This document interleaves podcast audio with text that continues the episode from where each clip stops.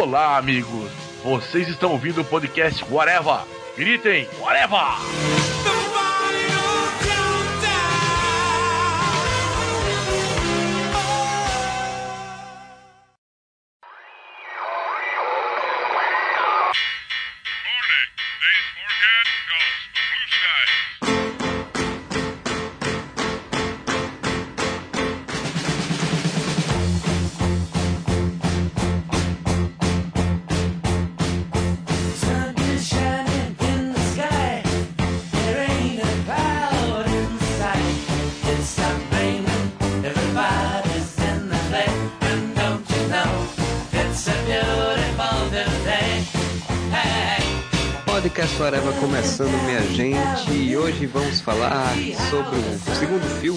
Guardiões da Galáxia, Guardiões da Galáxia Volume 2.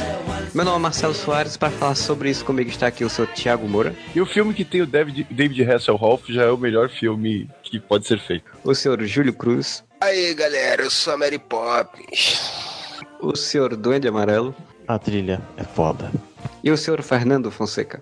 Entre uma fralda e outra eu consegui ver o filme. Em velocidade recorde e em qualidade não tão recorde assim. É só pra lembrar que o Fernando agora também tem um Baby Groot em casa, né? Pra cuidar Pois dele. é, eu tenho meu Baby Groot próprio. É ovacionado o primeiro filme e agora tá tendo uma continuação que aparentemente está indo muito bem, né? Teve um- uma estreia recorde, tanto no Brasil quanto nos Estados Unidos. Queria que vocês começassem falando o que, que vocês acharam de bate pronto assim. Vocês gostaram ou não gostaram, né? Melhor coisa do mundo é café e cigarro juntos. Eu não gosto de falar que um filme é a melhor coisa do mundo, apesar de já ter falado isso de quase todos os filmes da Marvel quando a gente vai gravar pod- podcast, mas, cara, é um filme. Ele não consegue superar o primeiro, mas eu acho que ele é tão bom quanto. E essa proposta, né, cara, de Guardiões, que é essa coisa descontraída, leve, divertida, o filme da Marvel que está- se assume como comédia mesmo, então eu gostei muito. Eu concordo com o Moura, cara. É um filme excelente. Eu acho que ele não tem o impacto que o primeiro teve, que o primeiro foi revelador, assim, né? De ver todo mundo funcionando como equipe. Mas ele é espetacular, cara. Eu achei um puta filme de ação foda, divertido demais. E ele funciona de novo. Casa muito com trilha sonora do filme, mais uma vez. Eu vou concordar discordando. O grande lance dos Guardiões da Galáxia é isso que o Moura falou. É um filme que ele sabe não se levar a sério, né? Ele sabe ser galhofa, né? Ele é galhofa propositalmente, né?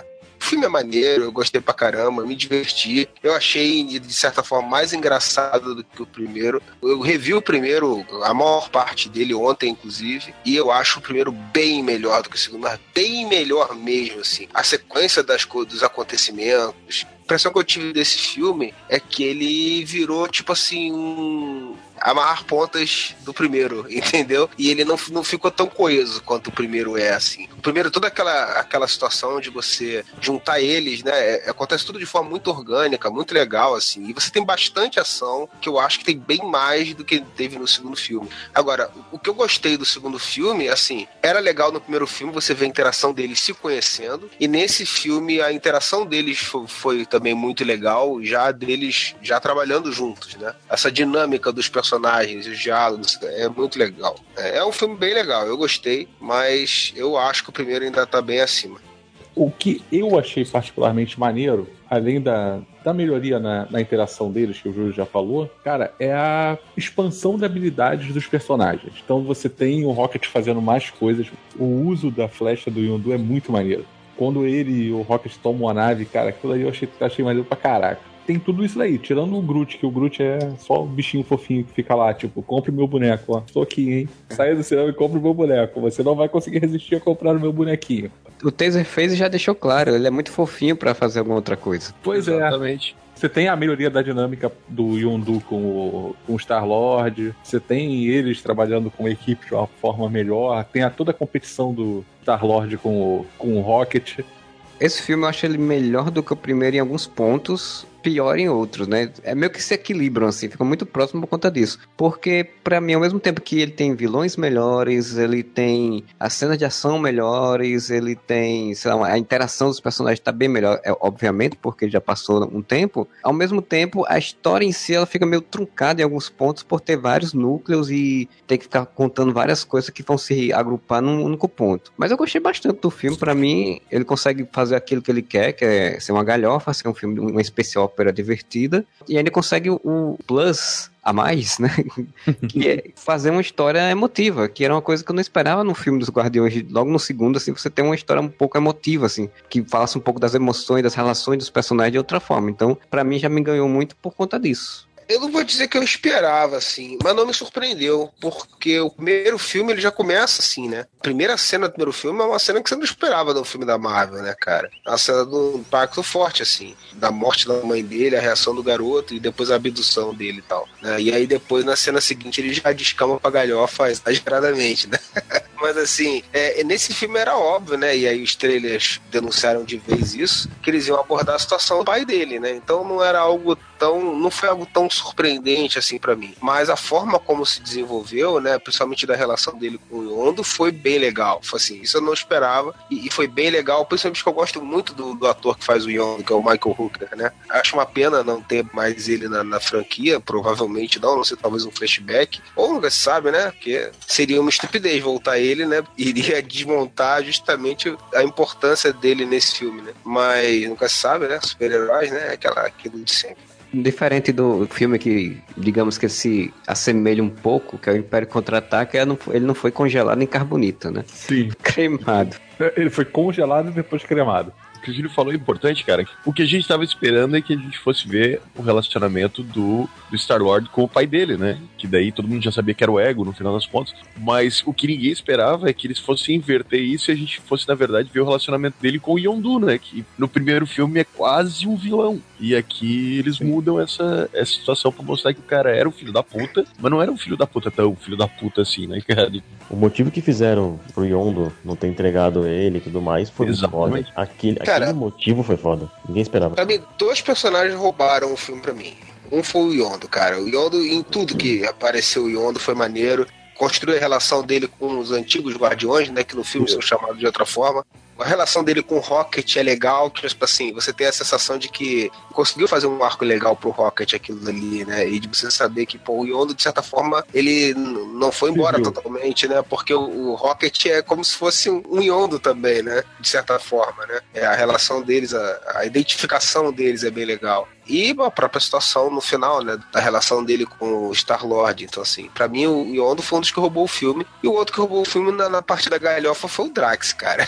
Teve várias coisas do filme, assim, que você vai falar, é, mimimi, picuinha, diferentão. Mas, assim, de coisas que eu achei que o filme foi pra um lado que não, não precisava e que não funcionou tão bem quanto eu gostaria e que pareceu repetição do primeiro que não deu muito certo. Mas o Drax foi, puta que pariu. Eu não consegui não rir, bicho. É, O foi Drax muito- é o personagem legal, que cara. teve a maior evolução, assim, de um filme pro outro. Ainda que não tivesse evolução nenhuma. Sim, Porque, na exatamente. verdade, ele praticamente não teve um arco ali. Ele teve, conheceu a Sim. garota ali, mas não desenvolveu nada em cima disso, grandes coisas, assim. Esse meio deixou de ser aquele cara, é, vamos dizer assim, conduzido pela vingança, pra ser um cara que agora sou parte dessa família aqui, e agora, né, a minha vida é essa daqui, então. E vou assumir meu papel de tio do churrasco, né? Exato. Mas, porra, eu achei. Era exagerado, cara. Era exagerado, mas funcionava. Porque você conseguia ver aquele cara ser imbecil daquele jeito. cara.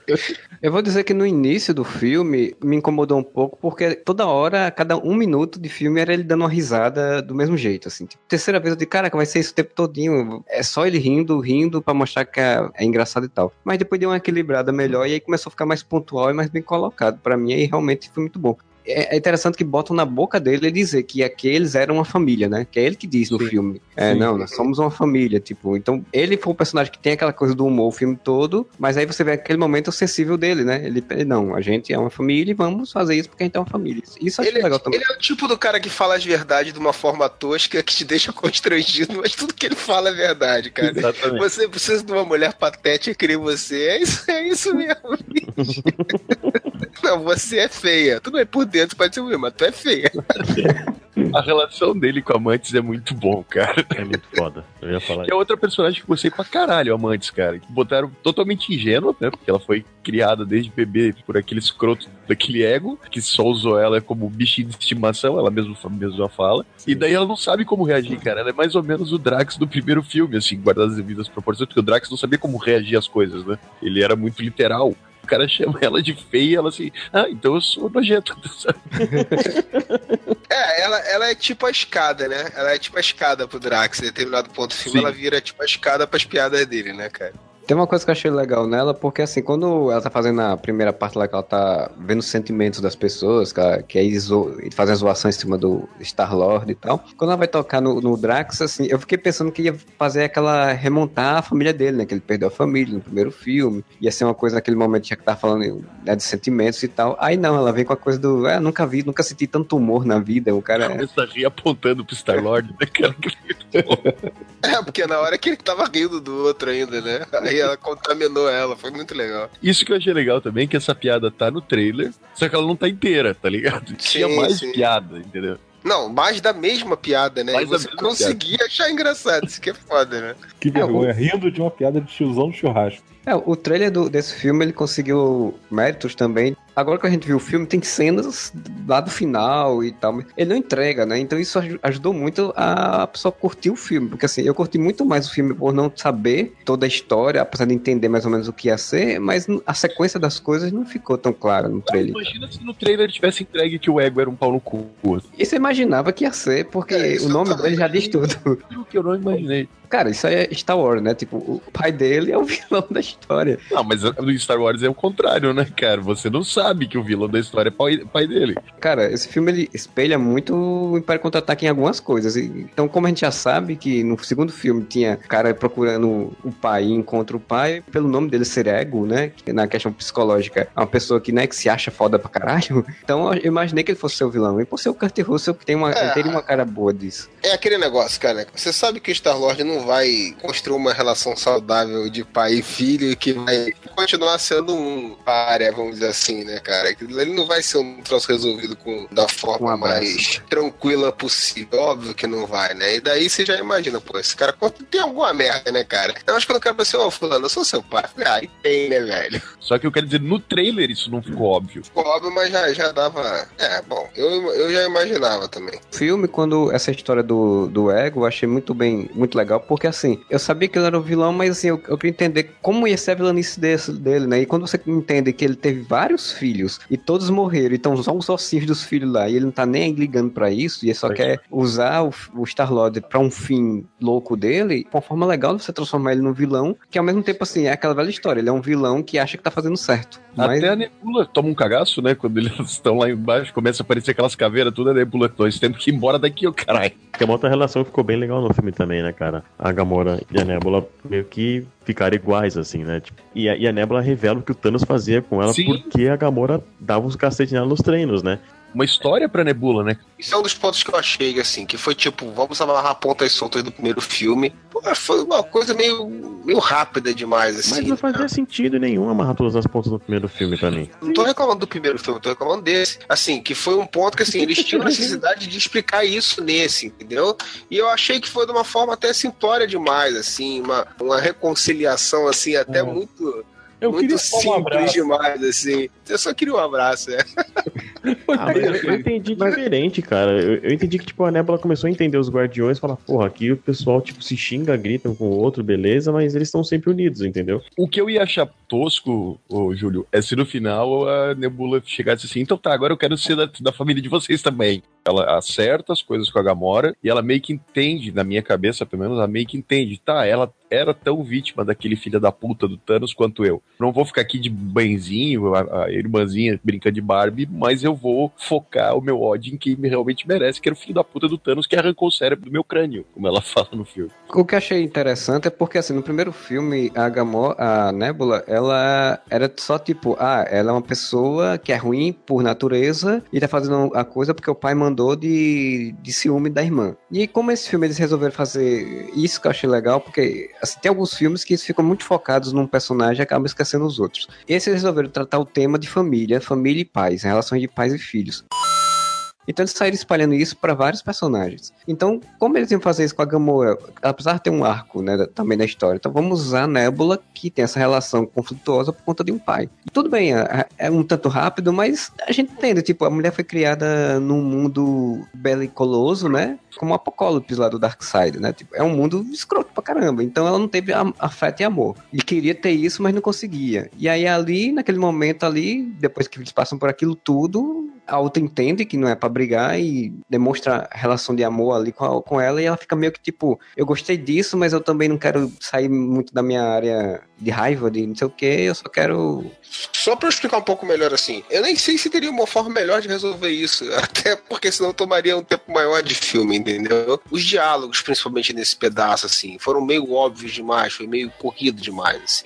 Coisa que você releva, assim, mas foi um lance que eu fiquei meio assim, pô, velho, aí é, ah, só queria um abraço. Ah, É, foi muito eu rápido. gostava de você, eu gostava de você. Ah, É, foi, foi muito rápido. Assim, não, Oh, não foi oh. ruim, mas foi muito rápido, assim. Ela não queria um abraço, ela só queria ganhar uma vez da Gamora. Pra provar que ela E tem isso também, ela é queria boa. ganhar da Gamora pelo menos uma vez. É, tipo, o, o intuito dela, tipo, não, ah, eu quero um abraço, eu quero, tipo, provar pra você e pra mim mesma que eu posso ganhar de você, entendeu? E aí depois um abraço. E depois um abracinho pra, pra né? quem dá um abraço é a Gamora, né? E aí ela meio que tipo, que porra é isso? Eu tô gostando, peraí, eu tô gostando, que legal. Deixa eu abraçar Você me também. abraçou? Eu gostei. Já que citamos Tô Cavalcante bem cedo. Na hora que Yondu fala pro Rocket, né, que dá aquela tapa na cara dele, de que você sou eu, eu sou você, a gente tem essa Eu relação. sou você amanhã. Eu, quando vi, eu achei rápido demais. Assim, tipo, ah, não, agora a gente resolveu essa questão, ele, o Rocket entendeu o negócio e agora pronto. Mas, assim, é é a forma do, do que é dos Guardiões é essa, resolver as coisas rápidas. Porque a- o foco é uma diversão, o foco é outro, não é ficar fazendo muito drama em torno de, dessas situações. Quem acompanha Flash na CW sabe não tem saco de ver uma temporada inteira pra duas pessoas se acertarem.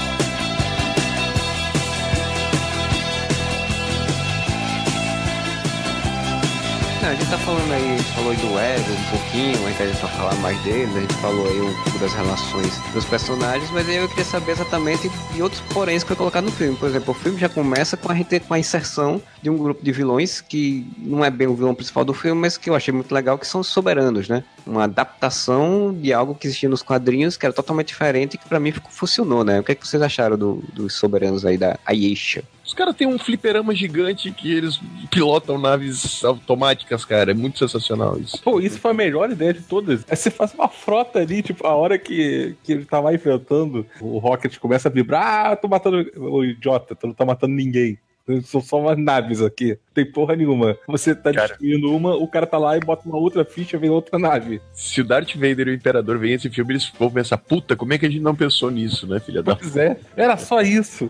Era, eu, coitado dos caras do TI desse lugar, desse lugar, né? Ah, cara, é tudo por realidade aumentada ali, cara. E eles eram mó fúteis, né? Porra, vai lá, você consegue. Pô, morreu a porra, morreu. Puta que pariu. Merda, Essa brincadeira com o fliperama foi muito sensacional, com o barulhinho e todo mundo torcendo, tá ligado? Que nem jogando Street no fliperama. Aliás, o filme tem fliperama, né? Tem até o Pac-Man no filme. Pois é. É muito, é muito foda.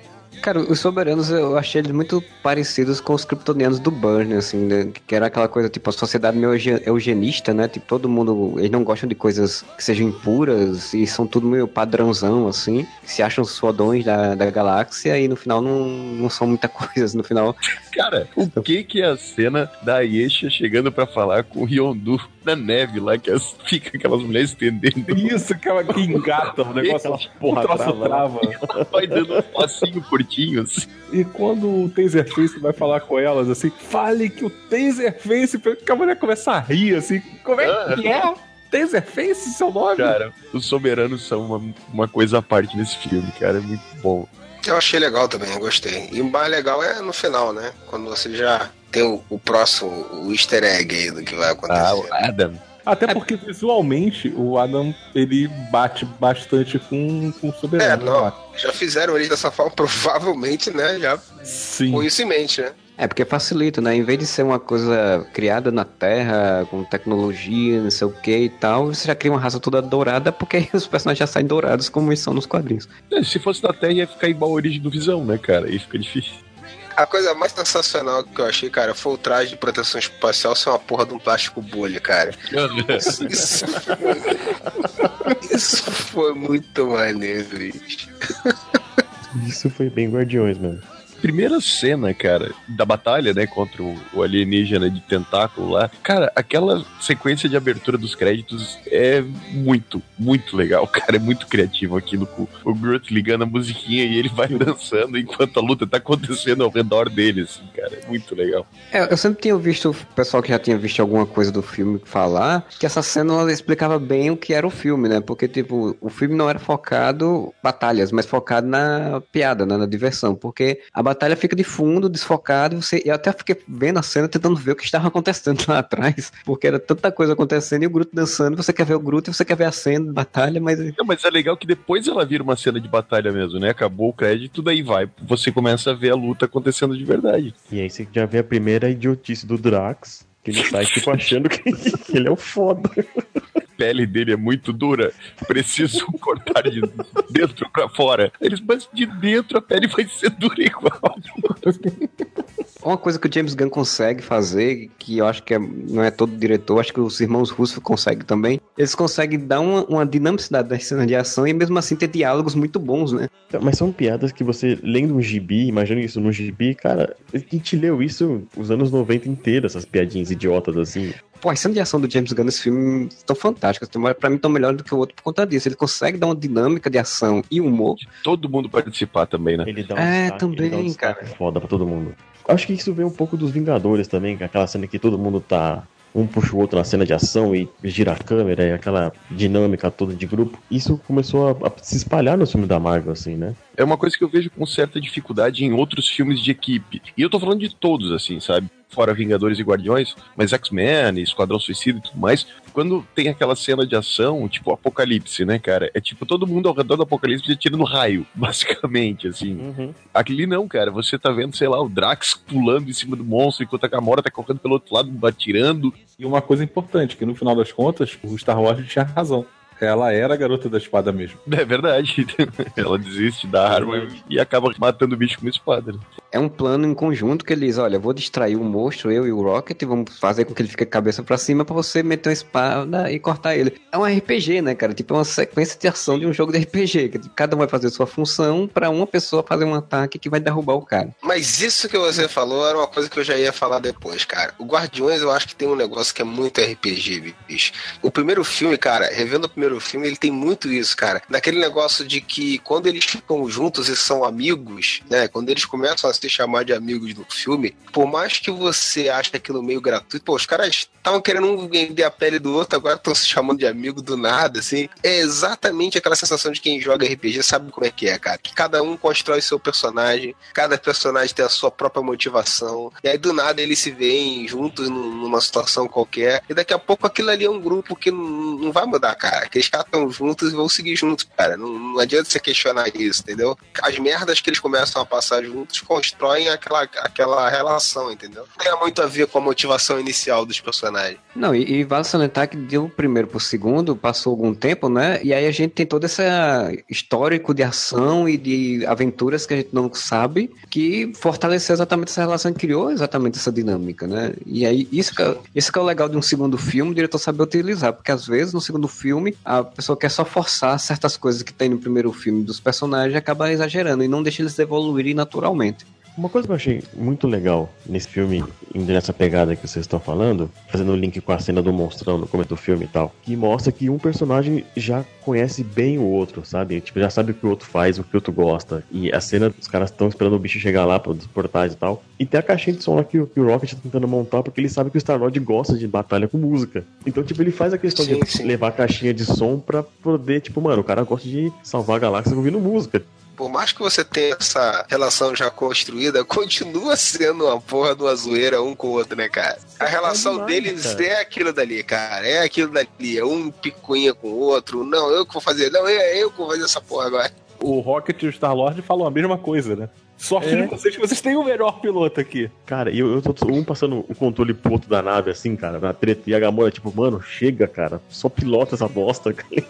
Não, e a impressão toda que a cena te dá é que eles só conseguiram fazer sair daquele asteroide, aquele monte de asteroide quântico, sei lá que porra era aquela, justamente por causa disso, né? Porque um pegava o controle do outro, dava uma merda, mas o cara conseguia ir seguindo em frente. Se fosse um só pilotando, ia dar Ia merda. dar merda, né? Exatamente. Assim, a mesma sensação. E o engraçado dessa cena também é porque, de novo, a questão da sequência de, de grupo, né? O Drax sai pra fazer uma coisa, aí a Gamorra vai, mas pô, ele ainda tá lá fora, e vai tentar pegar ele. Quando ele olha pra trás, tá lá o, o, o Groot sentado comendo pipoca. E, É, quase assistindo o filme, né? né, gente? Ele tá assistindo aquela sequência ali, e, e isso é muito legal. E é legal que todo mundo tem um- uma ceninha com o Groot, assim, né? Você vê que tipo, ele vira um bibelozinho, né? Tipo, ele fica no ombro de um, no ombro do outro. O pau tá quebrando, né? A Gamora, tipo, sai daí, vai se machucar. Não, ah, oi, tudo bem. Trata o Groot como um... Um bebê. Porque É. ele é o Baby Groot. Chega uma hora que colocam ele pra rotar praticamente, né? Ele dorme no ombro do Drax no final, ele tá senta no colo do Star-Lord, é quase como se fosse um filho, né? Tipo, é exatamente uma relação de, de pais e filhos. O legal do Groot, cara, é que ele tem essa função dos Guardiões mesmo, né, cara? Tipo, A cola que une eles, né, cara? Revendo o primeiro filme, ele é o cara que, que sempre fazia questão do pessoal estar junto, de um salvar o outro, e que É. resgatou o Drax mesmo depois que o Drax tinha feito merda, chamado o cara pra detonar todo mundo, porque queria pegar o cara. É o tipo aquele cara que não vai deixar ninguém pra trás, tipo assim, que constrói aquela relação de afetividade de família mesmo, é, é tipo ele, né? E no final que tem ele, adolescente. Cara, ele é adolescente. Muito Essa cena, mano. É muito engraçado, cara. Ele fica fazendo magia do Groot, do Groot, Groot, Groot. Groot, Groot, Groot. E não para de jogar Rebelde. aquele joguinho. O Star Wars que fica jogando essa porra desse joguinho que não leva a nada, essa merda aí. Esse quarto Fica aqui galhos aí. tropeçando nas tuas raízes aqui. Cara, a cena da fita e da bomba, cara, que no trailer também é só um pedaço, cara. Caralho, eu me girei nessa cena, Eu me girei. Passei mal, passei mal. Porque no trailer a gente só vê o pedacinho dele falando, ah, fita, eu não tenho fita, cara. O que, que é? Não tem ele perguntando pra todo mundo da fita, né, cara? Aí, quando Perguntou pra, ele- você perguntou pra Nebula? Não, não perguntei. Perguntou pra perguntou, perguntou pra Nebula. Não, não perguntei, mas eu perguntei pro Drax que tava do lado dela. E ela não falou nada. Não, a melhor é do Drax, né? Drax, você tem fita? Pode ser fita do Rex. Por que que tu perguntou se podia ser fita do Rex se você não tem? É, o que acontece muito, né? As pessoas perguntam se pode ser outra coisa e não, não, não tem. Aquela cena é muito hilária, Muito cara. boa, muito boa. É outra cena que, tipo, o pau tá comendo, mas tu não tá vendo. Tu tá vendo a piada paralela. assim. Mas é uma coisa que você esquece da batalha. Fala, mano, e a- eu quero a fita agora, eu tô preocupado com a fita. Que o, Groot vai explodir a bagaça toda, tá ligado? Esse filme teve bem menos ação do primeiro e eu gosto mais do primeiro nesse aspecto também. Mas assim, a ação do primeiro eram várias ações diferentes. Primeiro você tem a treta entre eles, aí tem eles fugindo, depois tem eles trabalhando em conjunto pra fugir da prisão e tal. Você tem vários cenários diferentes. Nesse filme você não, não teria muito isso, né, cara? Então eu achei até legal, assim, embora tenha tido essa sensação de que tem menos ação, a ação que teria, que acontece no filme e que ele optou por ficar implícita lá, não ficar mostrando detalhes, seria repetitiva, né, cara? Sim. Seria, você não consegue imaginar que aquilo dali ia ser uma cena de ação maneira que ia realmente trazer, agregar alguma coisa pro filme, né, cara? Uhum. Economizou e mostrou o que interessava, né? É, porque você, por exemplo, você tem ação no início do monstro gigante que eles lutam, e aí no, no outro você tem basicamente a mesma coisa. Eles estão enfrentando uma coisa gigante, estão É, lutando contra ela. Nessa hora eles estão lutando contra as naves da Aisha. Sim, ainda. sim, mas que seria uma coisa gigante, você tem que espalhar os personagens do mesmo jeito que é no, no- na primeira sequência. Então, E a gente já tinha visto também eles lutando contra as naves da Yesha quando Exato. eles estão fugindo, né? Às vezes muitos filmes também não se tocam, né? Eles ficam repetindo ação que a gente já viu em outros filmes e fica meio que repetitivo porque a gente já viu em outros cantos. Repetem, repetem a ação que a gente já viu naquele próprio filme, né? É, mas é legal que ele não subestima quem tá assistindo né, nesse aspecto, né? Fala, meu, você já sabe que tá quebrando o pau lá, mano. Vamos ver outra coisa enquanto isso, entendeu? E beleza. É, e sem contar que as resoluções também são muito boas, né? Porque se eu for pensar, por exemplo, essa resolução dessa luta aí que a gente tá falando, é, resume com um ataque um monte de raios de uma vez só sai destruindo tudo. É o Rocket que usa a, Sim, é o A Rocket que bateria usa da- da- negócio. a nebula. Vai criando soluções também muito diferentes para as resoluções dessa sequência de ação. E isso é uma coisa muito louvável dentro de. Tipo, a gente tem uma porrada de filme por ano agora de, de herói, né, cara? Tipo, as resoluções nem sempre são criativas. É bom você ver isso. Sim, sim, mas aí é o que eu falo, cara. Eu, eu sempre vou bater nessa tecla, vocês vão ficar putos comigo. o primeiro filme faz tudo isso muito melhor, cara. A cena que eles estão fugindo da, da prisão, cara, que o Rocket consegue transformar uma salinha de observação no- no- numa, nave de fuga, cara. Ah, é, É, né? é fórmula, entre aspas, né? da- Das coisas que funcionaram. Mas o cara não consegue chegar, não consegue, Moisés, ficar tão bom quanto ficou no primeiro. bicho. Porque esse filme A tem. cena de- do Rocket contra os saqueadores na. É, É muito legal, maneiro. legal. Mas a, a parada da engenhosidade dele, assim, como ele faz naquela, naquela da, da fuga da prisão, não tem, cara. Sim, sim. Você falando da fuga da prisão me lembrou outra coisa, porque assim, na fuga da prisão tem aquela piada do braço, né? Ele, Não, eu quero Sim. o braço dele. Fazem do olho. E ele faz do olho dessa vez. É, e aí eu, eu fiquei preocupado que fosse querer repetir demais, isso ficava cansativo. Só que ele faz do olho, mas faz de outra forma já. É, ele, ele, ele, ele repete, mas ele tenta dar um twistzinho ali de fazer um pouco diferente, né? Começa a virar um bordãozinho dele, uma marquinha dele. Assim, Ah, cara, Ah, tem vários. Aquele negócio de chamar ele de é teu bicho de estimação e tal, já tinha no primeiro filme também, dele ficar puto com esse tipo de comentário. Cara, mas essa do olho eu ri, eu ri muito, porque Eu tipo, pega o olho dele, aí você já entende que é Sim, aquela sim. piada. Eu tava falando, por que diabos que é o olho dele? Porque ele vai acordar Ele vai e não acordar. vai saber onde é que tá o olho. Aí ele começa a rir da própria piada, cara. É porque ali ele não precisava nem mais fingir nada, né, cara? Óbvio que ele não precisa do olho. Tá, tá na cara que ele precisa do olho. Eu não digo pro espectador, não, pras próprias pessoas ali. É óbvio que ele não precisa daquilo dali. Então ele não precisa nem esconder, ele já fala logo. É porque o cara vai ficar muito puto quando o cara não achar o. Cara, a cena do Baby Groot trazendo várias coisas aleatórias foi muito boa. Ali eu achei que eles só demoraram demais naquilo ali, cara. Achei que eles Porra, exageraram um pouquinho. O, o Groot traz uma, uma mesa. Traz a escrivaninha. E ninguém acorda. Aí É, eu- eu acho- dedo decepado. Eles têm uma gaveta cheia de dedos decepados. Não. Então a Mas gente eu- nunca mais vai falar sobre isso. Mas isso já é o normal da, da Marvel também, do, da- do exagero. Ela passa às vezes um pouquinho do ponto, né? E faz uma, uma mesma piada, repete um pouquinho demais. O que eu achei legal foi a resolução, de novo, a resolução da, da coisa, porque que- quem traz é exatamente o cara que levantou um motim contra o Yondu e, tipo, é- aí você já cria de novo essa relação, né? De, de amizade de pai e filho. né? O cara fez uma merda porque ele tava preocupado de fato, e não porque ele queria fazer um motim. E aí, Esse cara, esse cara aí, o, o Craig. que- ele é irmão do, do James Gunn. Sim, sim. E ele faz a captura do Rocket também. Sim, ele faz a captura de movimento do Rocket. Inclusive, fazendo parênteses aqui, a crista do, do Yondo ficou do caralho, hein? Ficou bem legal. Ficou, cara, mas sabe o que eu tava lendo hoje, cara? Era pra ter sido isso no primeiro filme, cara. O cenário era muito baixo, né? O cenário era muito baixo, tinha uma nave que ele precisava entrar, o teto era muito baixo, então toda hora ele ia ficar batendo e tal. Aí os caras mudaram por causa disso, cara. Ficou muito mais legal assim mesmo, né, cara? Porque lembra o personagem, inclusive lembra muito mais o personagem original, né? O original, aham. Eu olhei e falei, caraca, mano. Aí sim, ficou bem punk rock o bagulho. Tá, não, tá, beleza. A cena pode até ter, ter se estendido demais, mas a hora que o Yondo dá o- aquela moedinha com, com o símbolo, entrega pro Groot e o Groot bota na cabeça, cara, eu comecei. Aí eles começam um papo totalmente aleatório sobre chapéu. E no meio do papo, o Rocket já fala: Caralho, então é por isso que você não gosta de chapéu. Eu, eu gostei da parte do que ele volta pela décima quinta vez e o Yondo vai falando, tenta você agora, vai, fala você. É explicar ele. agora. Não, o legal é que vai e fala, porque o Rocket fica zoando e tal. Aí ele vai e fala e traz uma coisa aleatória. Aí o Edu olha pra cara dele e fala: É, é, valeu aí, ó. Malandrão, aí, espertão. Você não ia conseguir? Não era eu que tava errado aí, ó. Também pediu e trouxe uma coisa aleatória.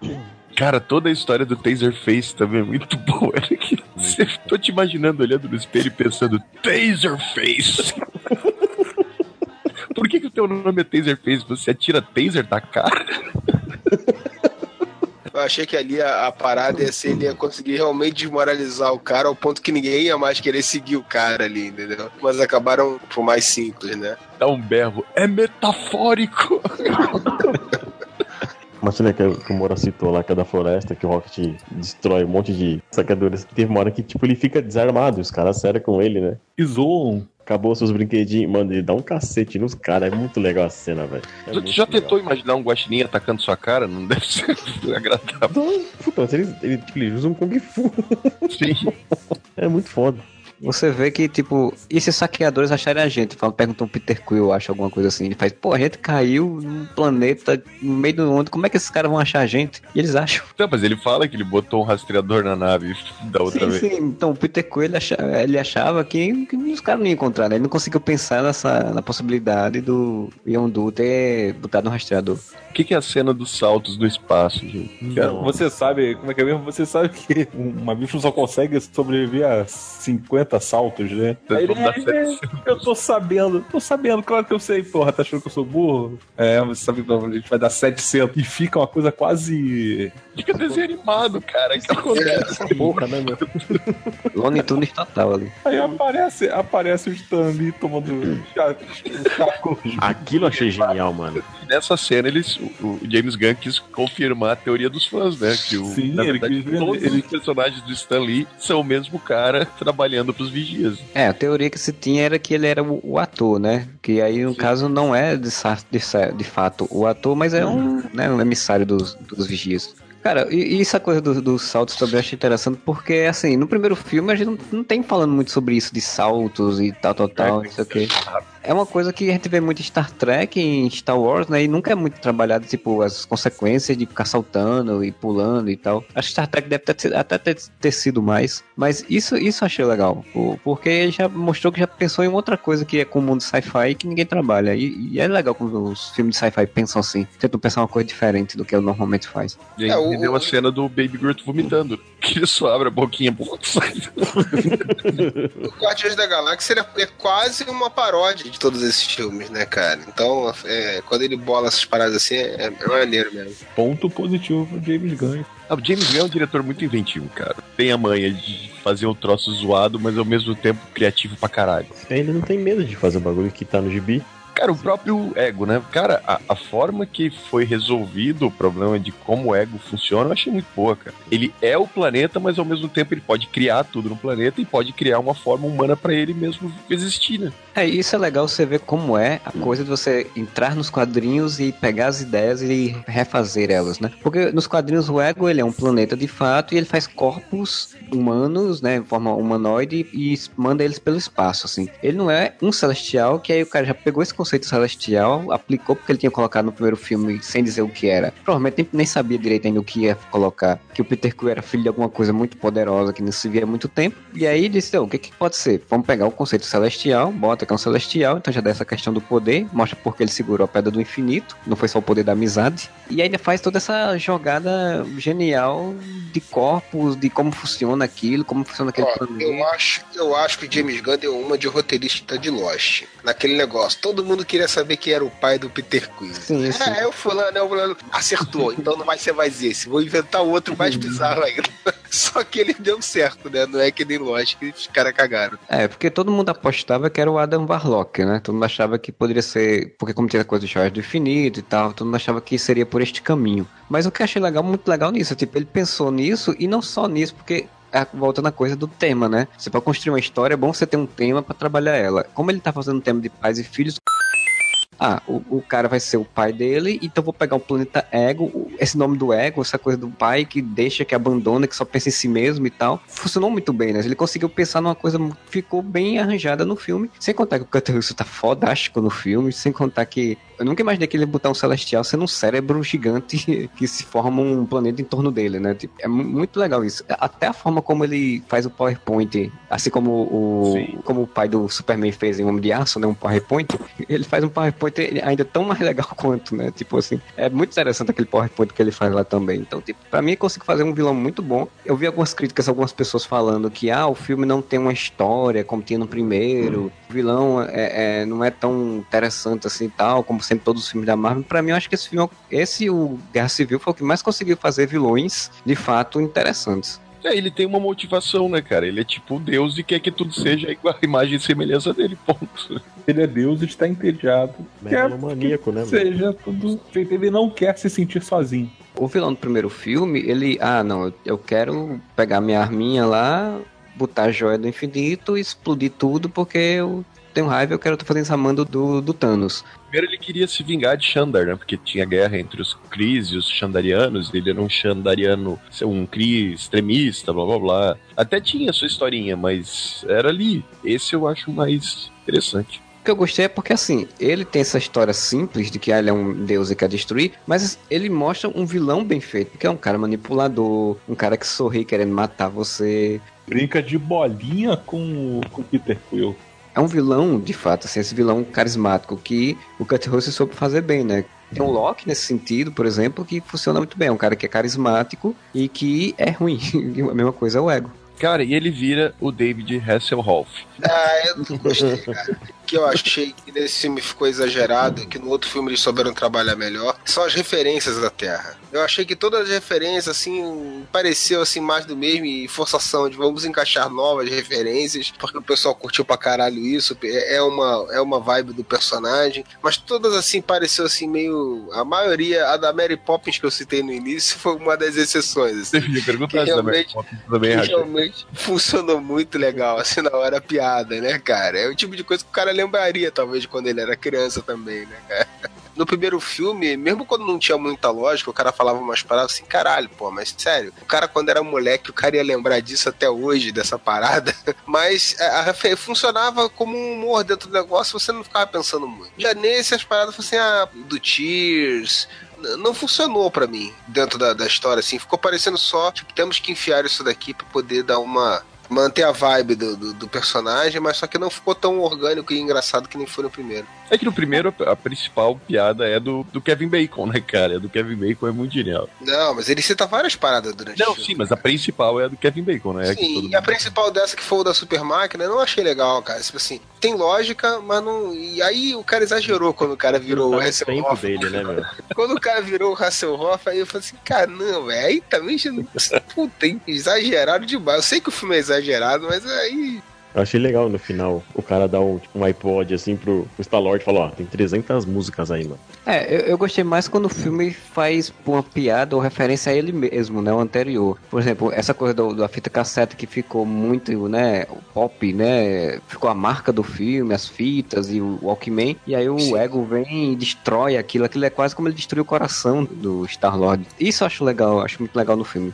Até eu vi alguém falando no, no Twitter e tal, dizendo, como assim, o cara já viu tecnologia pra gigante, mas se surpreende porque tem 300 músicas ali. Tá, mas é, é mais uma piada exatamente com a evolução que a Terra foi tendo e que ele não conhece, né? E que ele vai provavelmente se assustar quando vier a Terra. E porque no espaço não, né, tipo, o lance de fita, música, não é uma coisa comum, né? Tipo, todo É, mundo eu- se espanta quando pega o Walkman dele no primeiro filme. É, o que dá a entender é que o universo espacial da, da Marvel ele não é muito ligado nisso, né? Em música, em- em No planeta do Drax tem, que ele falou que no planeta dele todos estavam dançando e ele viu apenas uma mulher que não dançava e isso fez as partes baixas dele terem uma ereção. Não, ele chega a falar que, inclusive, podia dizer que ela estava morta. Sim, Cara, o Drax pergunta, o Drax pergunta pro, pro Ego se tem tudo. melhor diálogo. Não, e a hora que ele fala que tem, ele. Ah, eu falei, eu falei! Sensacional aquilo, velho. I have a penis. Vocês na Terra são muito travados. Sim. Meu pai me contava as noites com a mãe e a mãe, tudo era ótimo. Mais safado da Marvel, né, cara? Nenhum outro filme da Marvel faz tanta piada sexual quanto Guardiões da Galáxia, né, cara? Quando eu tava falando essa coisa de dança, por exemplo, os planetas que a gente passou, porque a gente passou por poucos planetas no primeiro filme também, né? Eram planetas um pouco mais sérios, digamos assim, né? E nesse agora a gente passou pelo dos soberanos, aquele planeta floresta e, e o ego, né? Não, e o É, planeta coisa- de neve, Ah, é Stallone verdade. E tá ligado que todos esses planetas o James Gunn tirou de histórias da Marvel, né? Sim, existem, é. O Chitauria lá, o planeta da, da neve lá, que é meio que fosse um. Parece um bordel, né? Um negócio assim meio de bordel e tal. É a Holanda. E realmente existe e tal. E se não me engano, tem relação até com algum personagem. Não sei se é o Yondu. É, não, ele é de, é de origem de algum personagem que é um, um Vingador. é o- eu não sei exatamente qual. Esses Vingadores série C, sabe? Ah, Mas deve ser aquele que tem os feromônios, como é que era? O Star Fox. Star Fox, pode ser. O Star Fox do irmão do Thanos. É, ele é de Titã. Ah, é, ele é de Ele. Titã.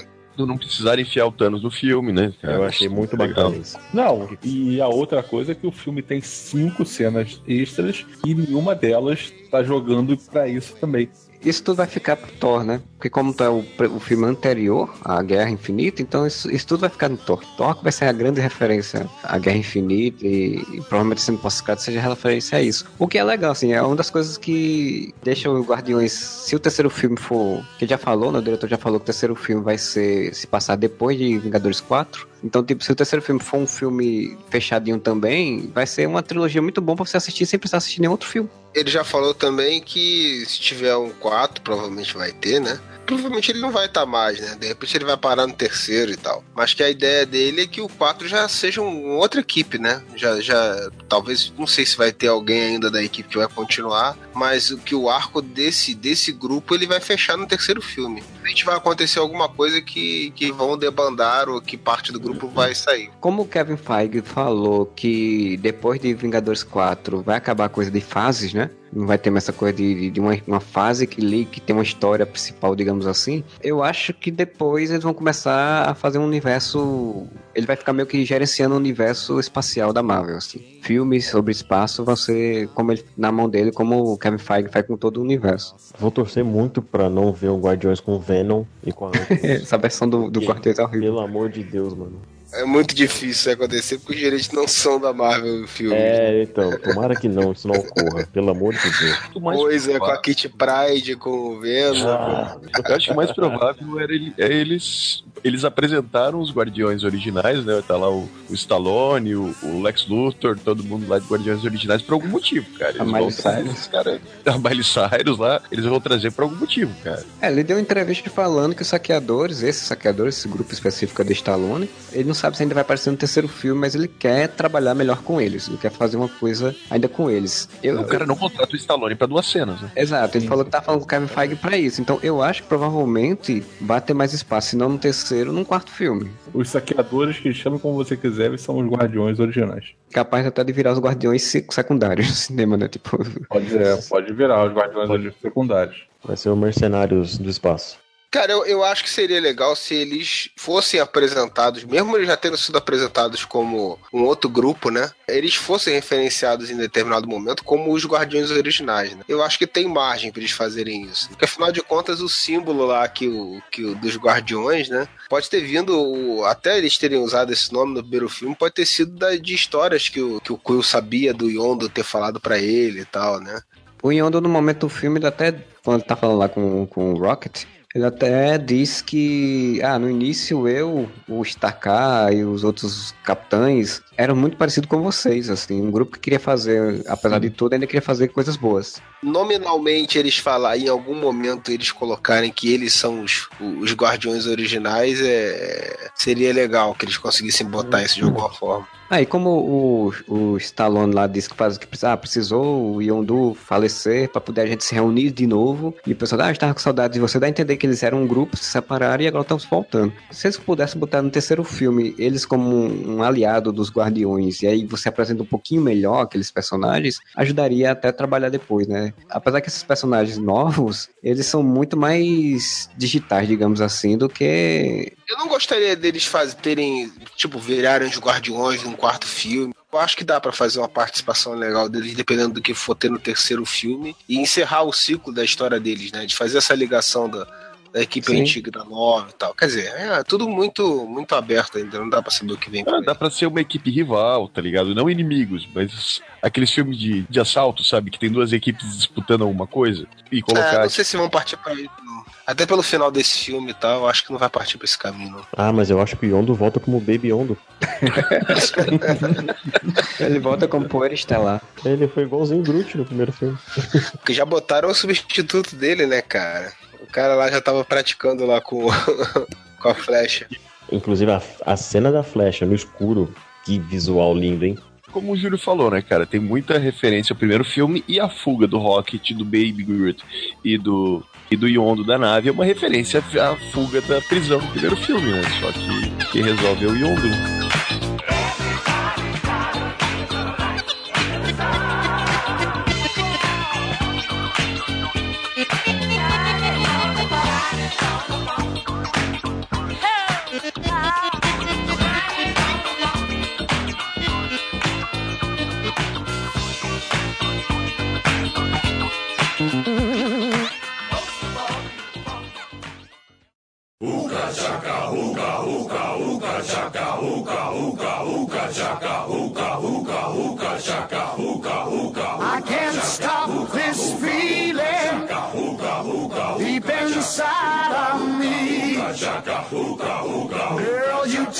Don't realize what you do to me.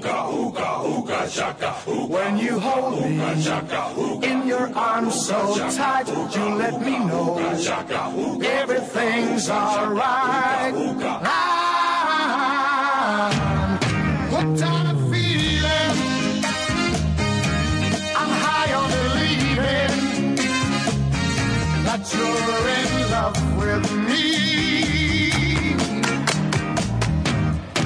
Outra coisa que o Duende vai ficar agora, o Duende vai ficar puto comigo, cara. A trilha sonora, cara. A trilha sonora, cara. A trilha sonora não funciona tão bem quanto o primeiro filme, cara. Não, não, não tem comparação mesmo. Não funciona tão bem, cara. Eu só, tô, eu só dou um desconto porque teve o George Harrison ali e tal. A música The Chain também é bem legal. Teve uma outra que funciona legal, assim. Mas no primeiro filme, cara, tudo encaixa muito, muito perfeito, bicho. O apelo do, do primeiro filme com a música, inclusive a ligação dela com o Star-Lord, e isso é uma coisa que eu acho que nenhum herói tem, nenhum filme de herói tem, como um personagem tem ligação com música, e, puta, música pra mim é um bagulho... Como não, cara? Esquadrão Suicida, olha a trilha sonora aqui. Ah, vai ah, tentaram, tentaram empurrar isso também no Doutor Estranho, né, cara? Que ele é o, o sommelier de música, né? Que sabe. mas, Não, mas daí só toca Beyoncé.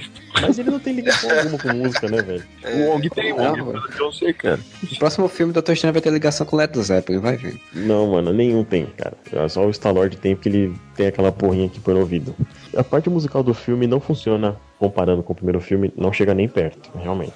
As músicas que foram colocadas, tipo, do George Harrison tal, tipo, olha a cena que toca George Harrison, que eu não, que eu não vou falar porque o Modeste não assistiu. É, o Modeste não tá aqui, não, cara.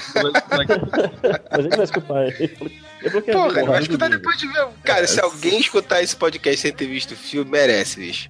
A gente já falou o filme inteiro do Ed, toma no cu, cara. Aí você vai Eu preocupar com esse spoiler agora. Eu sou um cara da música, eu não vou falar.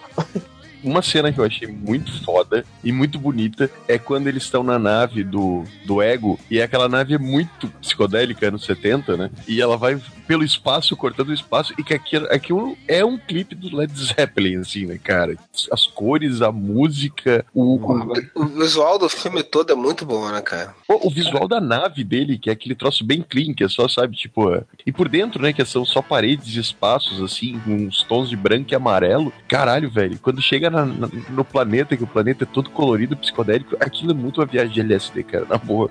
Não, e até quando a nave encosta, né, pra eles saltarem, que ela constrói aquele hangarzinho ali, bem orgânico ali, assim. É, Parece cera de vela, assim, que se forma. é né? muito, é muito legal. Foi ali atrás encontrou uma plantaçãozinha verde, né? Também assim do lado. Papoulas. Cara, eu ri quando, quando as naves do, do Soberanos são destruídas e quando o Rocket vê, tá o, o Ego pilotando a nave, surfando na nave em pé no espaço, cara. Sim, aquilo é muito Genial, dos anos 70, cara. E ele dando tchauzinho. É. Porque ele esteve aqui em 1980, né? Se ele se inspirou na, na- ele se inspirou na, na- na década de 70 pra fazer o planeta dele. Cara, e a cena em que ele revela. Isso eu achei foda, cara. A cena em que ele revela, porque é uma, uma fala muito seca. Que ele fala que botou o tumor na cabeça da mãe do Peter Quill, velho. É uma quebrada foda, assim, né? mano? Na cena, sabe? Porque ele tinha botado lá a, a sementezinha na cabeça do Peter Quill, né? Peter Quill é a eternidade, aquele ser místico da, da Marvel, né? E aí ele tava meio que no, no controle, né?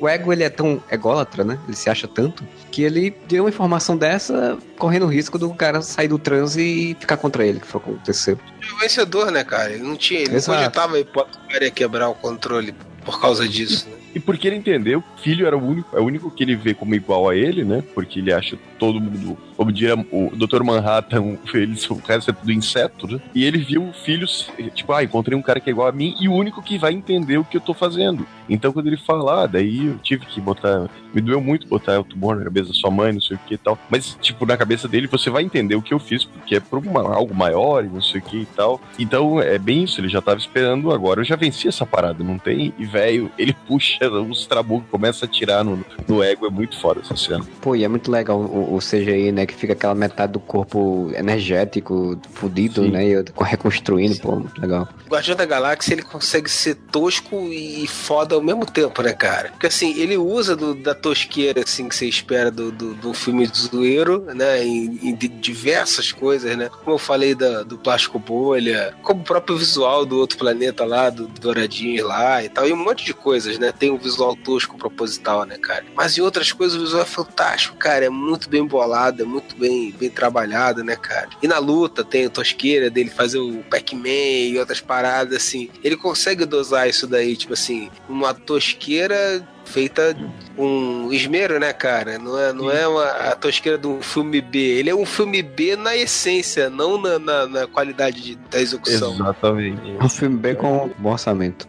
A cena do, do Pac-Man, tu falou, é legal que algumas cenas antes ele fala que ele vai fazer um Pac-Man gigante, alguma coisa assim, né? Não, e, É, e ela, e e ela- depois, quando tá na luta, que ele pega o gigante de pedra e vai pro, pro coisa, tu vai imaginar que tem o Star-Lord gigante aí, porra, um Pac-Man gigante, que ele já referenciou antes, cara, fazendo o barulhinho do Pac-Man. Cara, o- e, e o legal é que nessa cena que ele vai fazer, não, eu consigo controlar as coisas, eu vou fazer uma estátua gigante do Pac-Man. Você percebe que o ego faz, que merda, o que, que ele tá querendo fazer? tipo, um cara com poder desse, ele tá querendo fazer estátua gigante E ao mesmo jogo. tempo ele tá se embriagando pelo poder ali, né, cara? Ele tá se deixando seduzir ali, né? É isso, é isso que o Júlio falou. Ele, ele pega e faz uma piada tosca, mas ao mesmo tempo ele tá te dizendo, ó, o cara tá sendo corrompido, tá ligado? Ele não precisa botar aquele drama de tipo, ó, meu Deus, esse poder está me corrompendo por dentro. Faz isso com bom humor, mas faz com profundidade, cara. Tem muita cena do Guardiões que é profunda, que fala de coisa super profunda, tipo família, tipo relação pai e filho e tudo mais. E ao mesmo tempo ele tá zoando, fazendo isso de uma forma engraçada, cara. Até porque era a referência que o Star-Lord tinha quando tava aqui. Ele ter jogado Pac-Man no minigame. Ou no fliperama. Ou no fliperama. Tá, mas aí a gente tá falando muito bem, mas o filme não tem coisas ruins. O Júlio falou algumas. O que é que vocês aí que tá elogiando mais, o que é que vocês viram alguma coisa que você possa dizer, isso aqui não é, não é tão bom? Moura, começa aí. Cara, no máximo, e daí eu vou concordar com o Júlio, a história do primeiro, comparado com o segundo, e é isso que eu tô dizendo, não é ruim. Eu só estou comparando com o primeiro. Parece que o primeiro, ele tem um roteiro que ele vai mais começo, meio e fim, entendeu? Temos um objetivo, temos um MacGuffin, que é a joia, né? E isso vai levando, uma coisa vai levando a outra e tal. Nesse filme, eu tenho a impressão, não sei se isso foi feito de forma proposital, mas isso eu acho que tira uns pontos dele em relação ao primeiro, não tira os pontos dele, mas em relação ao, primeiro tira, é que as coisas vão acontecendo, é uma sucessão de acontecimentos. Coincidência não, né? Mas é o ego encontrar o filho, e daí o Yondo ser capturado, e daí, porra, mas o, o- na verdade o ego é um filho da puta, temos que ir lá. A Nebula acaba se metendo na, na história junto. Então é uma sucessão de acontecimentos meio aleatórios que formam a história. Como se fosse o grande episódio de Seinfeld, sabe? Que coisas aleatórias acontecem pra criar a história.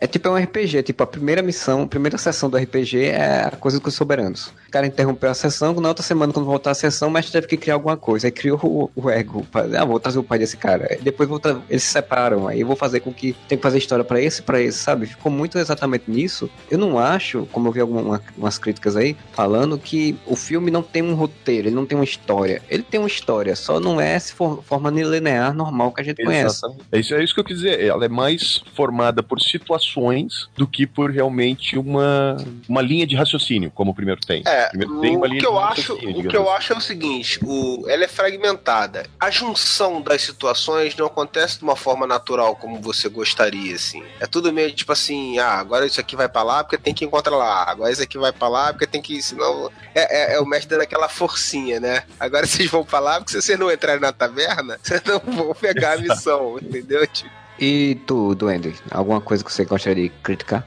Eu acho que não, cara. Eu acho que esse, esse filme do Guardiões, eu acho ele muito assim, muito pouco abaixo do que. Muito pouco abaixo foi ótimo, né, cara? Foi sensacional. Eu acho ele pouca coisa abaixo do que foi o primeiro, justamente pelo impacto que o primeiro teve e tudo mais que a gente já falou aqui. Mas eu acho que ele não foca tanto em batalhas, e eu concordo. Ele não é um filme de ação, ele é um filme de outra temática mesmo, é mais relacionamentos. E eu acho que menos é mais. pra esse filme.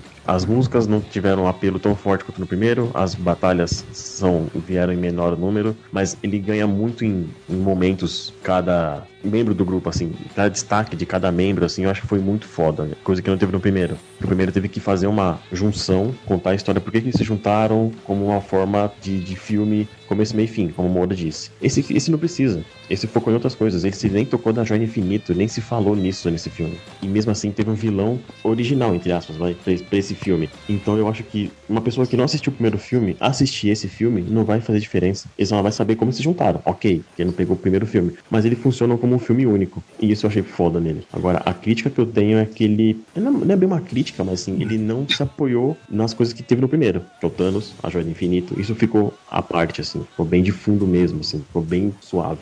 Ah, tem uma coisa que eu, que eu achei que fosse acontecer e não aconteceu. Em algumas cenas de luta, em algumas cenas assim, eu achei que o Groot fosse dar um, dar aquela esticada, assim, sabe? Aquela crescida que rola no gibi. Fiquei meio frustrado que não rolou. Mas depois, numa cena pós-crédito, a gente entendeu que ele respeita uma linha de crescimento acelerada, vai. Tipo, ele tá adolescente já. Foi uma coisa que o Fernando falou no início, né, cara? Tipo, é o Baby Groot ali, porque fez um sucesso do caralho no final do primeiro filme, né? É. Agora as pessoas amaram o Baby Groot, vamos colocar muito Baby Groot. Eles exager- exageraram nisso realmente, né? Ele é legal e tal, mas em determinados momentos ficou exagerado e sem um propósito maior no, no filme, né? Ele é só um adereço. Ele é tipo um adereço do filme. Ele é o mascotinho. Ele é o Eu queria um filme só do Baby Groot. É, é o chaveirinho. Sabe a Era do Gelo? Daí tem o Scratch. Isso não é Era do Gelo, fazendo coisas É. durante o filme. É o Baby Groot. Exato. É, diferença é que a única coisa que presta na era do gelo é o Scratch, né? Exatamente. Uma coisa que eu senti falta, tipo, do Groot e tá no filme. Ah, mas ele cata um dos, dos saqueadores lá no final, o que jogou cerveja em cima dele. É verdade, a única cena de porradaria com ele. E tu, Fernando, alguma crítica? Eu apaguei agora. Nós notamos. Pelo menos você não ronca que nem outras pessoas. Tu, Fernando, tem alguma crítica ao Guardiões da Galáxia? Ah, cara, ele acaba. Eu queria ver mais. Cinco cenas extras. Falta mais. Podia ter mais cenas. Mas é mais uma crítica, eu sou chato mesmo de plantão. Eu achei que esse filme também, um problema desse filme foi a expectativa absurda que o, que o primeiro deixou, né, cara? E aquilo que eu já falei no, no outro podcast, quando termina o primeiro, você fala assim, caralho, velho, bota o segundo aí, cara. Bota logo o segundo, é foda, bicho. É por isso que eu falei, pá, bota o terceiro. Eu quero, eu quero ouvir a fita 2 aí, cara, que ele recebeu agora. Porra, esse ele tinha uma expectativa muito alta, eu acho, pra poder suprir, entendeu? E eu acho que ele mandou muito bem, mas assim, fica aquele. É. É legal, é legal, mas assim. Se você comparar com os outros filmes da Marvel, bicho, tá de lavada. Desculpa o restante, cara. Mas assim, quando você comparar com o primeiro, ainda fica pra trás. Quando se compara com qualquer filme de super-heróis. É, isso, é- isso é É, verdade. não. É, muito difícil hoje em dia encontrar um filme que se equipare aos Guardiões, né? Interessante o negócio aí do, do- das fitas, né? É, só agora que eu me toquei, não sei se eu sou burro ou se ninguém se tocou isso mesmo também. É, Guardiões da Galáxia 3 e a fita tem 300 músicas, né? Então, tipo, eles já fizeram a referência de que é umas músicas para um terceiro filme. Apesar que eu acho que eles não vão lançar isso no Spotify de novo, 300 músicas, mas tudo bem. Cara, mas eu tava pensando, ele não precisava ter ganho o MP3, porque se eles vão estar aqui na Terra no, no Vingadores 3, ele podia comprar um CD aqui. É que aquele veio do Yondo, então vai ter um valor. Ah, verdade, verdade. É, porque o outro veio da mãe, né? E aí esse agora veio do Yondo. pai é quem cria. Porque de certa forma, David Hasselhoff foi meu pai. Pois é. Pois bem, pessoal, então a gente vai falar agora do terceiro, né? O que, é que vocês esperam agora do terceiro filme, que com certeza já foi confirmado, cara. O James Gunn já falou que já tá fazendo o roteiro do terceiro filme, que já tá tudo preparado. Vai se passar depois de Vingadores 4, onde os Guardiões também vão participar do 3 do quarto filme dos Vingadores. Tipo, eles falaram que vão ser elenco de apoio, né? Então eles não vão ser centrais. Os centrais são os Vingadores. Mas provavelmente Peter Quill vai vir pra Terra em algum momento. Então o que é que vocês estão esperando? Moura, começa aí. Cara, eu espero que vai ser tão maneiro quanto foi o 1 e o 2, cara. Vai ser uma trilo puta trilogia foda pra gente assistir pra sempre. Cara, Adam Warlock vai ter que ter esse filme. Já citaram o cara, então, obrigatoriamente. Não sei se vão botar ele como vilão, não sei se vão botar com ele como herói. Clássico vilão que vira herói. Não sei se vão enfiar daí, usar ele depois pro quarto Vingadores, porque eu também não sei quando se. O Vingadores 4 sai antes ou depois do Guardiões 3? É, o Vingadores 3 sai em 2018 e o 4 em 2019, né? O Guardiões da Galáxia 3 deve sair lá pra 2020 ou 21. Nossa, quanto tempo. É, porque é mais ou menos dois, três anos pra cada filme. E, cara, certamente vão usar os Guardiões originais lá, porque não apresentaram os caras à toa, né? Fizeram um alarde de que o Michael Rosenbaum ia estar no filme, eu não reconheci, porque ele era o cara de gelo lá. E, cara, certamente vão usar. Então tem muita coisa pra eles usarem no terceiro filme. Eles já resolveram o lance do pai do Peter Quill, então esse mistério tá resolvido, agora eles podem pirar pra vários outros lados, né, cara? Aí eu só espero que não fique na Terra. Não, não. É muito à parte, né, cara, Guardiões do resto do, do E, inclusive universo Marvel. funciona muito bem por causa disso. Exatamente. O máximo que tem é que ninguém citou, mas o, o Grão-Mestre aparece no filme, né? Nos créditos finais, mas aparece dançando. Então, quem sabe eles não brincam com alguma coisa no Thor Ragnarok que a gente não sabe que tem a ver com Guardiões aí. E tudo ainda, qual a expectativa aí pro terceiro? Continuam altíssimas, né? Porque a qualidade se manteve. Eu acho que pro 3 deve rolar aquela treta entre o Cosmo e o Rocket. Ficou implícita no primeiro filme. Espero mais músicas. Ah, pergunta, será que Howard the Duck vai entrar pros Guardiões? Eu queria. Eu queria que ele tivesse participação um pouco maior, né? Tipo, tivesse alguma coisa na, na história. Espero que Ele, ele só aparece pra fazer uma piada. E muita É. piada de tiozão do churrasco também, né? Porque ele explodiu, né? No, do, da cole- do colecionador lá na, na, na cena. E tava no boteco, né? Nesse filme. Sim. Eu, eu gosto do, do, do Howard e do, do Cosmo, cara. Acho que o Cosmo também podia ter uma participação maior, mano. Pô, já tem dois personagens pra Guardiões da Galáxia 4, seria a nova equipe, né? O Howard e o Cosmo. É, ia ser sensacional. Cara, a expectativa, é o que eu falei, é não tá na Terra, continuar com essa aventura espacial. Quero ver o, o Howard, mas eu não quero ele. Eu queria ver um filme do Howard, mas um filme bom. Fácil, é só olhar ali. Tem um filme muito bom. Não, não. Colégio do Ferris Bueller, inclusive. a mãe do, do, do Marty McFly. Puta elenco. Só assistir. Pois é. Um anão fantasia Porra. de pato. Você vê que dos peitos de fora.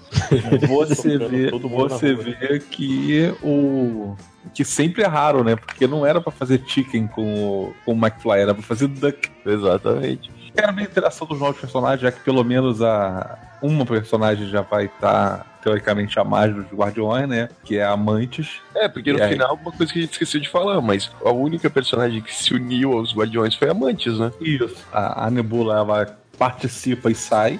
Tá na nave ou ela foi embora? Eu não entendi muito bem. É, Ela foi embora. Durante o velório do Yondo, porque o Yondo, né, e o Yondo bate as botas, né? Durante o velório do Yondo, ela pega uma outra navezinha menor e vaza pra ir atrás do Ah, Thanos. tá, tá. Ela vai pra Guerra Infinita matar o Thanos. Ela vai pra Guerra Infinita, exatamente.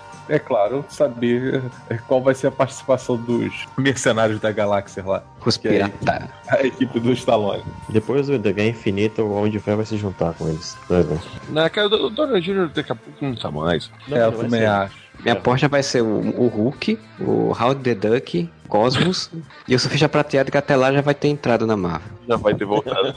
Cara, mas o- uma coisa que o James Gunn sempre falou é que ele sempre ele faz questão que o Star-Lord seja o único terráqueo da equipe. Sim, sim. Segundo ele, né, perde a essência de fazer um troço espacial, assim. Se todo mundo for terráqueo, Ah, sim. vai ter de especial, né? Cara, a primeira expectativa é eles saírem da caixinha deles, é uma coisa que me preocupa um pouco, né? Essa, esse privilégio que eles têm de ter dado certo e ter construído esse cantinho separado do- dentro do universo Marvel pra eles, porque na Guerra Infinita eles vão encontrar com. Esse que é o resto do universo, né? É, É um Ele- cantinho grande pra cacete. pois é. Que eles vão encontrar com, com os outros personagens, né? Então, essa interação. Então, eu acredito que vai funcionar, que vai ser legal e tal. Mas é, a minha preocupação é como é que isso de repente vai afetar esses personagens, né? Eu espero que. Eu acredito que tenho confiança e que vai dar tudo certo. Pro terceiro filme, eu espero isso que o James Gunn tá prometendo, tá apontando, né? Conseguir dar um fechamento legal, porque, né, Pequeno 14, esse negócio de ficarem esticando o negócio a vida inteira, por mais que a gente ache maneiro pra caralho de Guardião da Galáxia, se ele conseguir fazer um fechamento legal no terceiro filme pra essa equipe, seja o que quer que venha depois, que o Moura falou, né, que a gente pode ter os três filmes que pode assistir ali separado e curtir, ter um carinho especial por essa, por essa história aí, uma história relativamente fechada aí da vida desses personagens que, que são cativantes pra cacete, né, todos eles. De história não dá pra saber, né, cara, vocês falaram tudo, né, quem mais vai entrar, como é que, que os Guardiões originais vão aparecer e tal, é, o Adam Warlock, tudo isso aí são as sementes que eles já plantaram aí que a gente não sabe o que, que vai ser utilizado na Guerra Infinita, o que, que não vai, o que, que vai ficar pro terceiro. Vamos ver. E até que eu quero muito ver o Homem de Ferro e o Capitão América contracenando com o Guaxinim Digital, cara. Por Guardiões 3, o, o que me deixa animado é porque a gente já não tem mais conexão com Thanos, né? Não tem que ficar como o primeiro filme tem coisa da Jorge do Infinito e tal, tal, tal. A gente já não tem histórias do passado, porque já falou da história do pai do, do Star-Lord, já passou essa fase, e até os próximos personagens já meio que se fizeram as pazes com o seu passado. Então fica muito mais fácil de você fazer uma história, como o Moro já até falou, pirada, assim, você pirar em, sei lá, um assalto, uma coisa como falou, de assalto espacial, ou de uma guerra entre duas nações, alguma coisa tipo uma coisa mais louca, assim, né? Então fica mais interessante de ver, me dá mais vontade ainda de ver o terceiro filme, apesar que eu ainda acho que o, o Howard deve ter que entrar de fato, porque e o Cosmo já são dois personagens que eu acho que tem que estar de fato. Já apareceu em dois filmes, então tinha que aparecer. O Júlio falou, não dá pra saber muito o que vai ser a história, mas assim, depois de dois filmes, o James Gunn dá pra confiar. Eu tô esperançoso que ele vai ficar de fato, como meio que putaram essa semana aí falando, de organização do universo espacial da, da Marvel. Porque depois Thor vai acabar, provavelmente, porque todas as lógicas da Marvel até agora são três filmes, né? Então, três filmes provavelmente não vai voltar mais. Pode ser que tenha um outro Capitão. O Homem de Ferro provavelmente não vai ter mais outro filme do Homem de Ferro com o Downey Jr. Então, Thor vai acabar. Então, acho que vai ganhar um, um espaço para mais um filme ou mais uma franquia espacial. Então, eu gostaria muito que o James Gunn estivesse organizando isso e a gente pudesse ter mais coisa pelo espaço. Porque eu adoro sci-fi, eh, adoro a space opera. Então, para mim, é sempre bom. Ia ser tão foda se o quarteto voltasse e o James Gunn assumisse. O Marcelo falando aí, eu pensei numa coisa que seria maneiro pra caralho pro terceiro filme, cara. Que é uma coisa que eu gostei no segundo. Que foi o Rocket roubando a bateria e criando a treta do caralho lá com, com aquele povo lá. Seria tipo eles se meterem numa confusão atrás da outra, assim. No final, todo mundo que tá catando eles, essa- eles darem um jeito de, de resolver a, a porra toda, entendeu? Eles começam a se tornarem os caras mais perseguidos do universo, assim. É, e aí no final conseguirem dar um jeito de, de, de resolver isso. Cara, o, o legal é no meio da treta lá, né? No final. E o pensamento do Rocket é: caralho, se a gente já tava cobrando uma fortuna sempre salvando o universo uma vez, imagina agora que salvou o universo duas vezes. É, isso eu achei legal, que o Rock não mudou desde o primeiro filme, né, cara? Ele continuou um mercenário desgraçado. né? Cara, os caras. Porque assim, no primeiro filme é todos contra o Roland, né? No segundo filme é todos contra o Ego. Eles não fizeram um troço de equipe contra equipe. Eu tô achando que eles vão fazer equipe contra equipe, hein? Pra ter porradarias avulsas assim, um contra um, que acabam se aliando no final por algum motivo, mas. Se for na lógica do Júlio, o Rocket ou eles todos fazem alguma merda, eles começam a ser perseguidos por um, por outro, por outro, nada impede que mandem a equipe do Stallone atrás deles, né? Muito mercenários. Muito mercenários. Ia ser foda se o, se o Inumanos tivesse uma sequência de cinema na época, aí poderia juntar. Aí no Manos vai ser no Havaí, vai ser na televisão. No mando de sandalinha e, e, e bermudinha no Havaí. Vai ser, aliás, Inumanos e esse, Malibu, cara. Inclusive, parece que David Hasselhoff vai estar na série dos Inumanos. Só, só fazer um parêntese, a equipe que a Paula Capim pre- prefere, assim, preferida é, é Inumanos. E quando saiu a notícia que saiu do cinema e foi pra série, ela chorou muito. Mas vai ser maneiro. Imagina a Medusa correndo de biquíni em câmera lenta. Ah, Medusa e a. Pamela Anderson. Com o dentinho do lado correndo na, na O praia. dentinho correndo do lado. O dentinho vai ser um. Não, o dentinho vai ser gigante. Já deu pra ver os, nos- É, nas fotos de bastidores. Eles usaram um bagulho azul gigante que é o dentinho. Tá igualzinho, inclusive. Pois bem, pessoal, então a gente vai chegando ao fim desse podcast sobre Guardiões da Galáxia Volume 2. Espero que vocês tenham curtido. E, deixe lá seus comentários no areva.com ou mande e-mail para contato arroba uareva.com ou entre lá no Facebook, Twitter, a gente está lá, no, é só mandar uma mensagenzinha. Espero que vocês tenham curtido esse podcast e a gente volta ou semana que vem, ou daqui a 15 dias, ou daqui a um mês, mas a gente volta uma hora ou outra, porque a gente, assim como os Guardiões da Galáxia, sempre voltamos tocando uma boa música, pri- principalmente, porque a gente não consegue parar esse sentimento, esse feeling, a gente segue sempre. Então, bom final de semana pra vocês e whatever!